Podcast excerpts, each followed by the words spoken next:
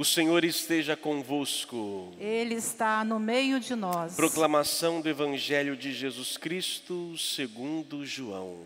Glória a vós, Senhor. Naquele tempo, ao passar Jesus viu um homem cego de nascença.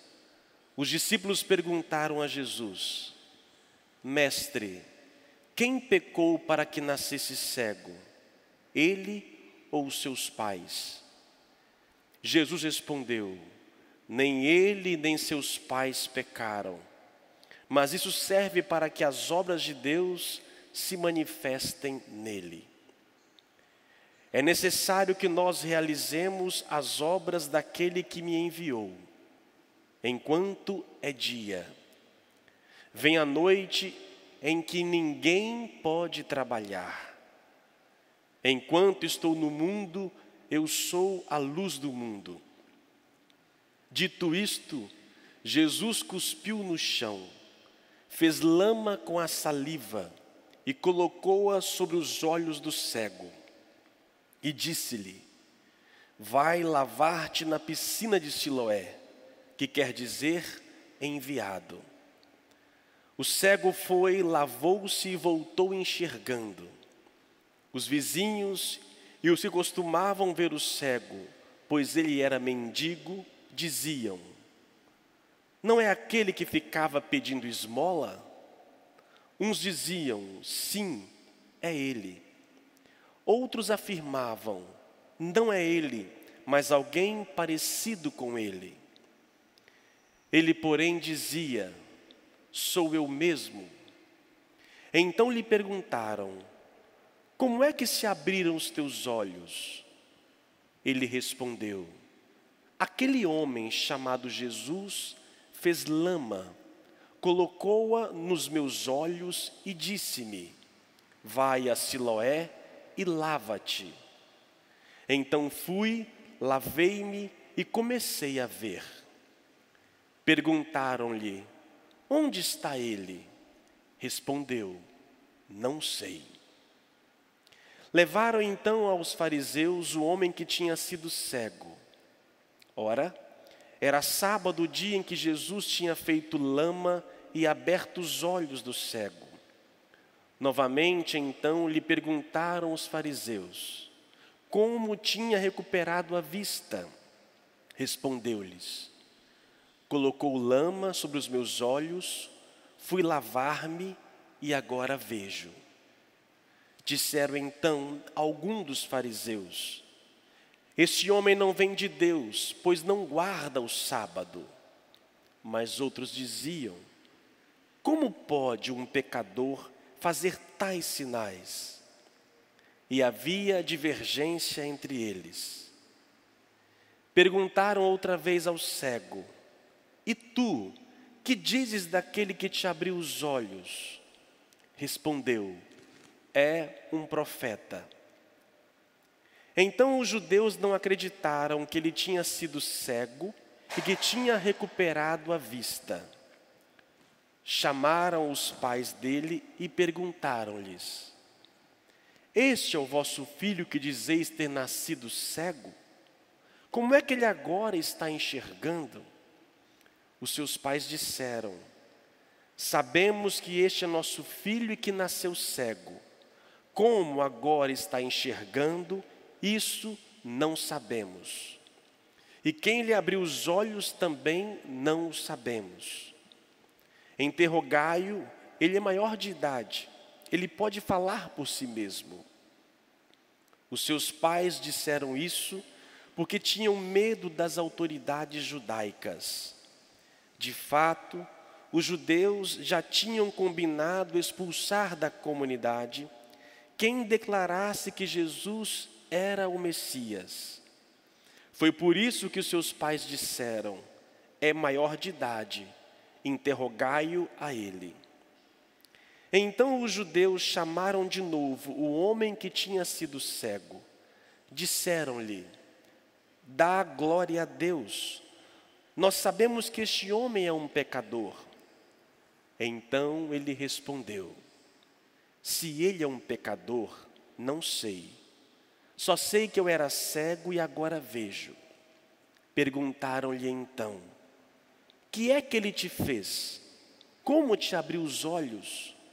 Respondeu ele: Eu vos disse, e não o escutastes. Por que quereis ouvir de novo? Por acaso quereis tornar-vos discípulos dele? Então insultaram-no, dizendo: Tu sim és discípulo dele. Nós somos discípulos de Moisés. Nós sabemos que Deus falou a Moisés, mas esse não sabemos onde é. Respondeu-lhes o homem, espantoso: Vós não sabeis de onde ele é?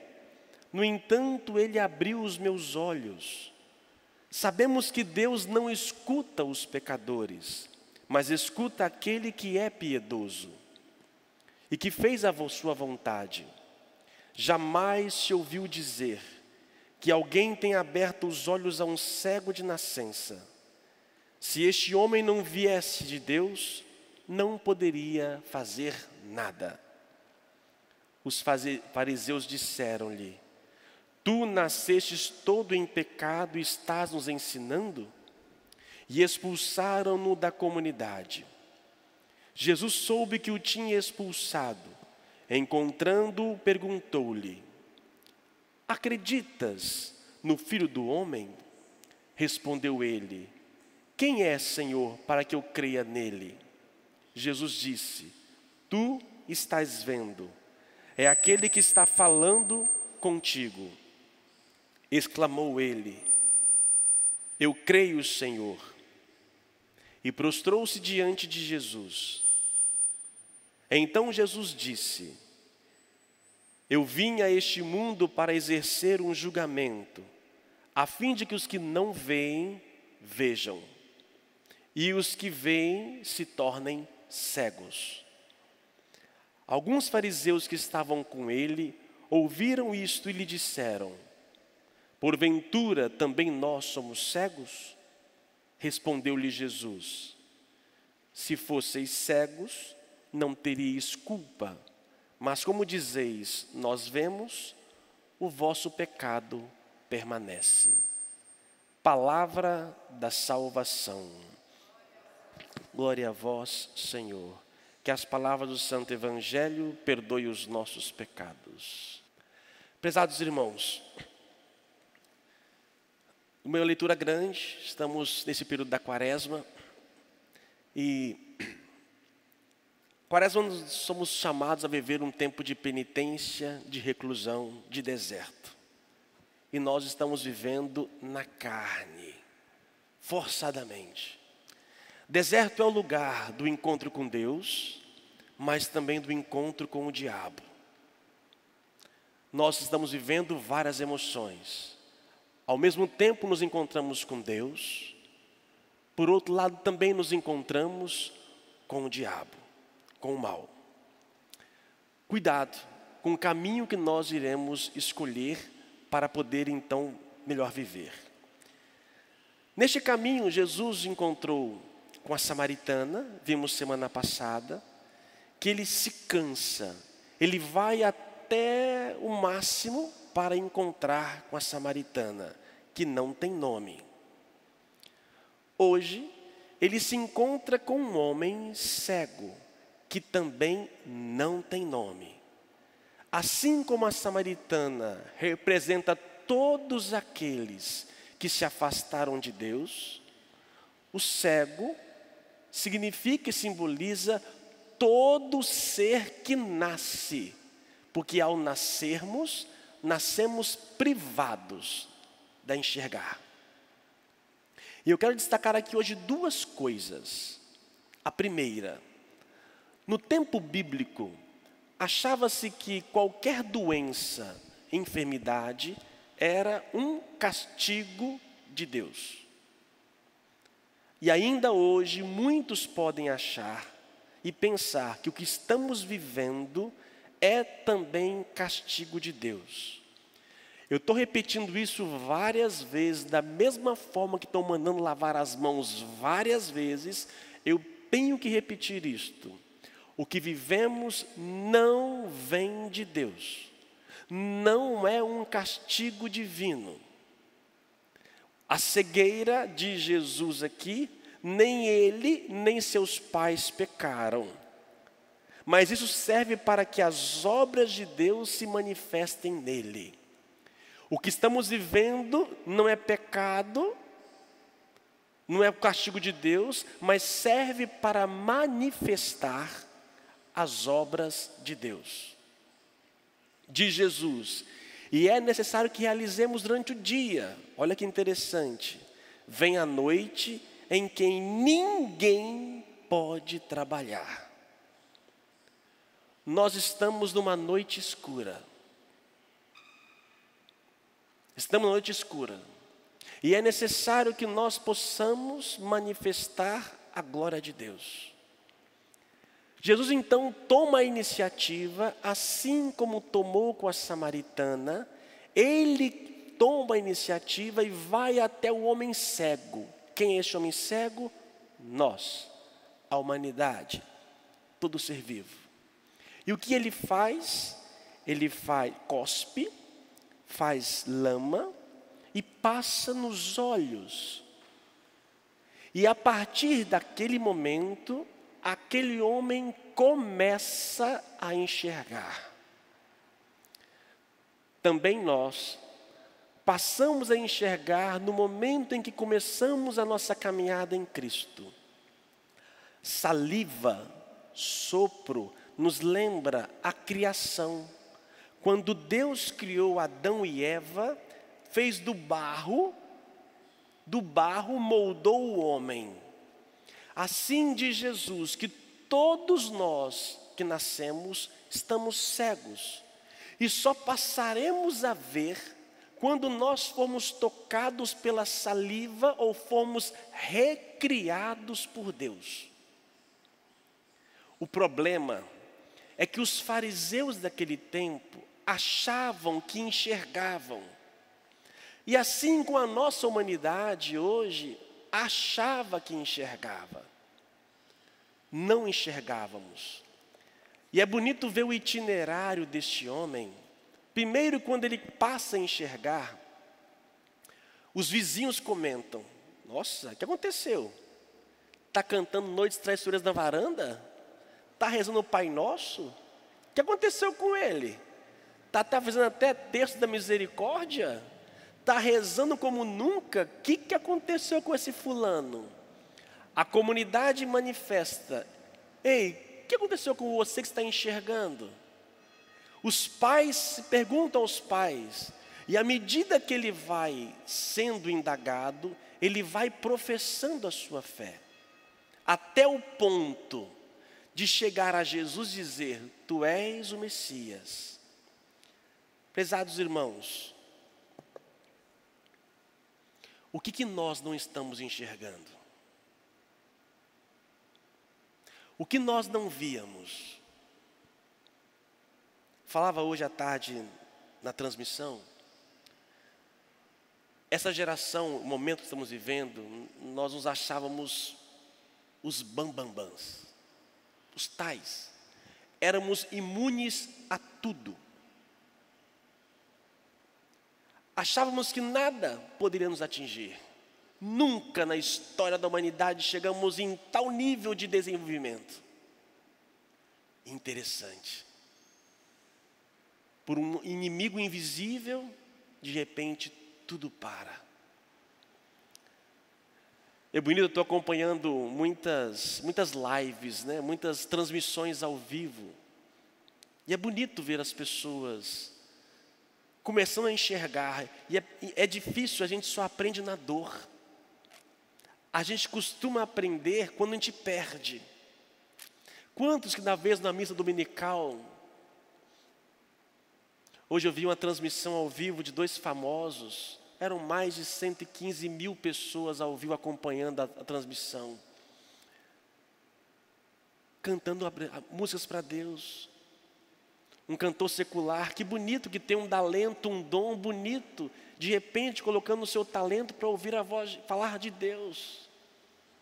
Cantores nacionais que tem, que puxam plateias e mais plateias, que arrastam a multidão, que animam o nosso povo. Mas nas transmissões o povo agora está sedento de ouvir coisas de Deus. As pessoas querem ouvir músicas que possam, porque a angústia está tomando conta do coração de todo mundo.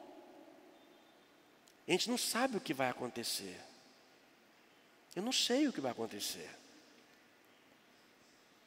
E com as interrogações, no mundo que tem tanta resposta, nos tira o chão. Nós só poderemos enxergar quando nós deixarmos ser lavados pelo cuspe de Cristo, pela água bendita. E mesmo que nós já tenhamos sido batizados, mesmo os batizados necessitam ser constantemente lavados. Assim como as minhas mãos tenho que lavar várias vezes, porque senão suja, da mesma forma, uma vez lavado e banhado pelo Espírito no batismo, ainda assim, todo dia, eu tenho que lavar a minha alma das impurezas, porque muito facilmente eu deixo de enxergar. Eu passo a ver somente o meu mundo as minhas vontades e não vejo a vontade de Deus, e não vejo o outro. Hoje, a gente está vendo a necessidade, desde um padeiro, de um supermercado, de tudo. Coisas que às vezes passavam por nós desapercebidos. Nós estamos nos vendo. Nós estamos vendo agora as pessoas dentro de casa.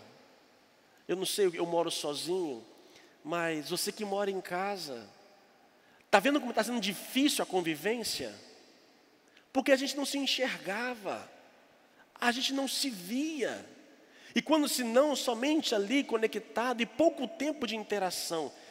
As pessoas de nossas casas são as que nós mais amamos, mas são as que mais desconhecemos são as pessoas que nós mais vivemos e entendemos e partilhamos.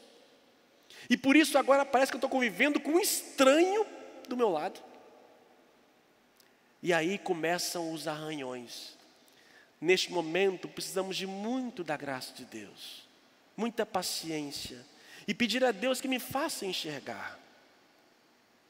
O mundo já está mudando. E toda mudança dói. O mundo, como estávamos, está morrendo. E toda morte dói. O mundo também está renascendo. E todo renascimento dói. Ao nascer, nós choramos. E a vida ela é feita disso, de dores.